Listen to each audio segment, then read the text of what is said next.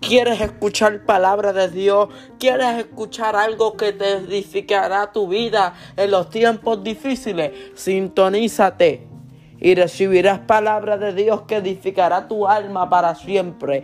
Te habla tu siervo Leus Jesús Echevarría. Dios te bendiga y te guarde. Y recuerda que Cristo te ama.